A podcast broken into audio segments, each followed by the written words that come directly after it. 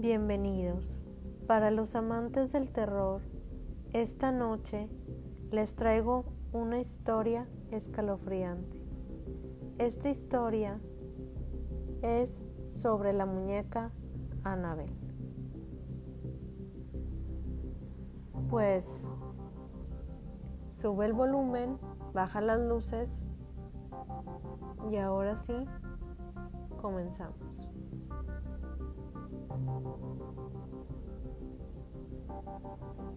La película de Annabelle está basada en una historia real contada por Ed y Lorraine Warren, dos investigadores de fenómenos paranormales que ayudaron a dos jóvenes estudiantes de enfermería a deshacerse de la poseída muñeca en la década de 1970.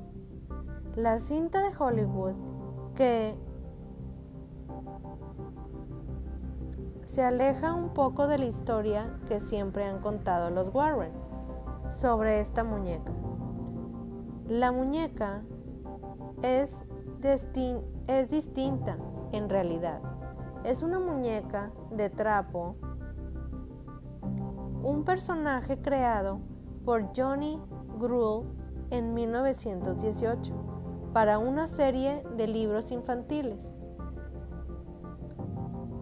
Ed murió en, en, el 2006, pero Lorraine, de 87 años de edad, sigue involucrada en el asunto de los fenómenos paranormales, así que ella fue quien asesoró a la producción cuando se filmó El Conjuro, la historia de la familia Perron, que vivió por varios años dentro de una casa poseída en la década de 1970, así como la legendaria cinta de terror Amityville.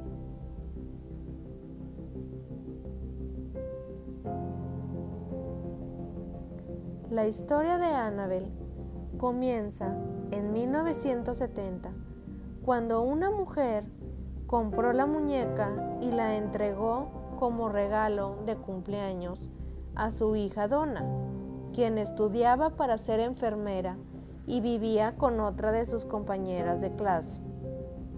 La muñeca formó parte de la decoración de su habitación hasta que comenzaron a notar cosas extrañas.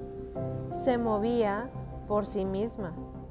En un principio era difícil notar que la muñeca se había movido, pero luego se volvió evidente. Por ejemplo, ambas dejaban la muñeca en una esquina y cuando volvían la habitación la encontraban sobre la cama con las piernas y los brazos cruzados. Otras veces dejaban la muñeca en una habitación y cuando regresaban la encontraban en la cocina o de pie recargada contra la pared, en alguna otra parte de la casa. Además, Donna y Angie comenzaron a encontrar notas escritas donde alguien pedía ayuda. Aunque ambas intentaban encontrar una explicación racional a lo que ocurría, los sucesos extraños continuaron. Un día, ambas notaron que la muñeca se había movido, pero notaron también algo extraño y aterrador. Tenían manchas de sangre en la espalda, en sus manos y en el pecho. Fue en ese momento que decidieron contactar a un medium para que les ayudara a entender qué estaba ocurriendo.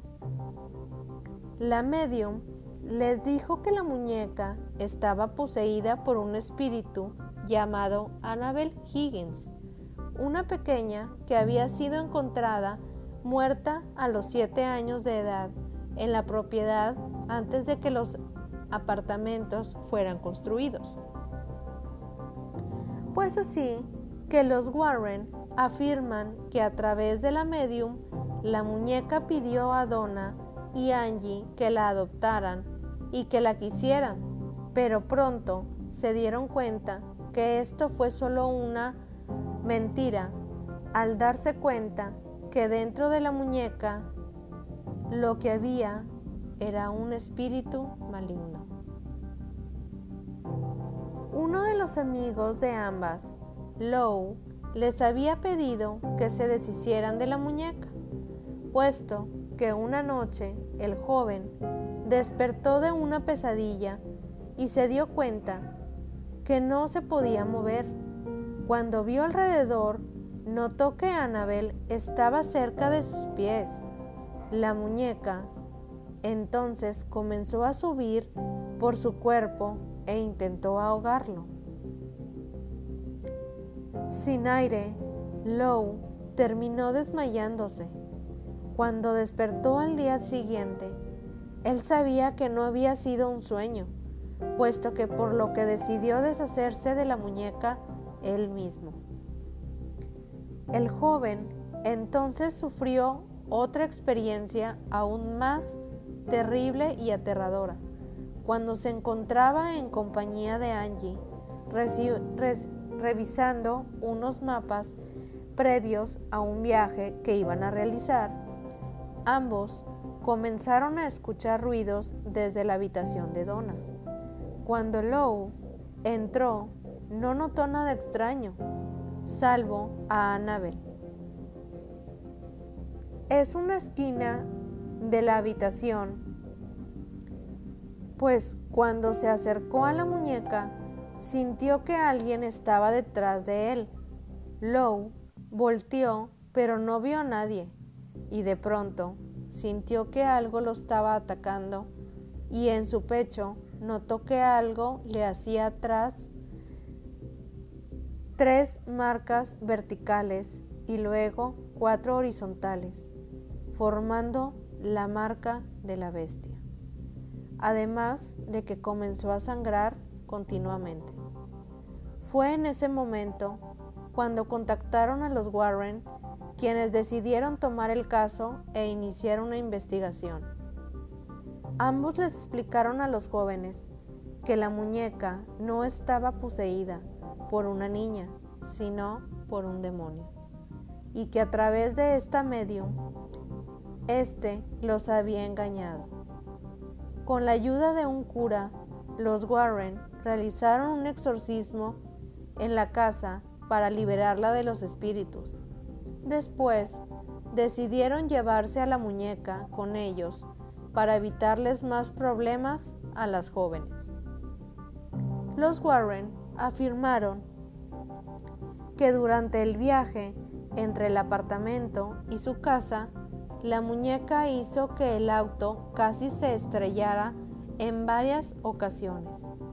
La muñeca, forma de calmar al demonio, que tenía poseída a la muñeca fue, fue rociarla con agua bendita.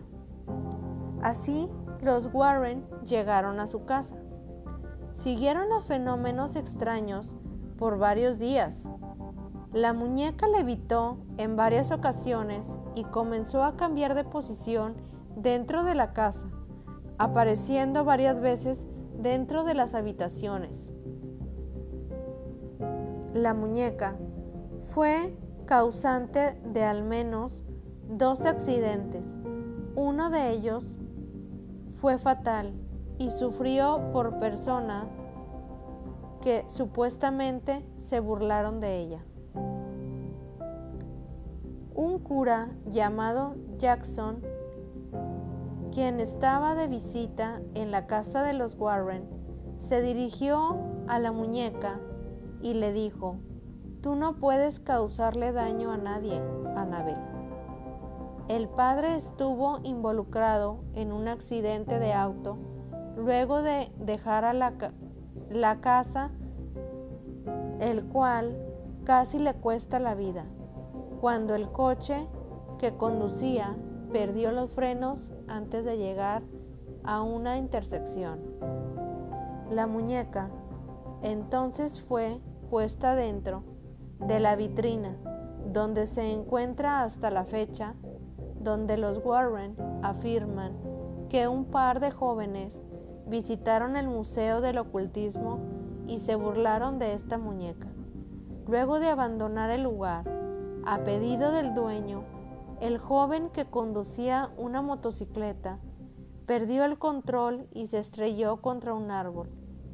Así que en el lugar él murió instantáneamente, mientras que la mujer que lo acompañaba estuvo hospitalizada por un año. Anabel. El Conjuro 2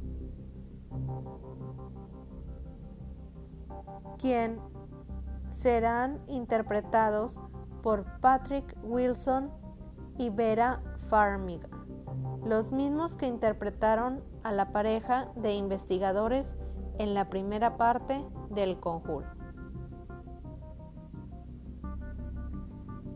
Pues así acaba esta historia. Espero que les haya gustado y si ustedes son amantes del terror, les invito a ver estas películas. Las películas de Annabelle y las del conjuro, por supuesto. Así que nos vemos en otro podcast. Hasta luego.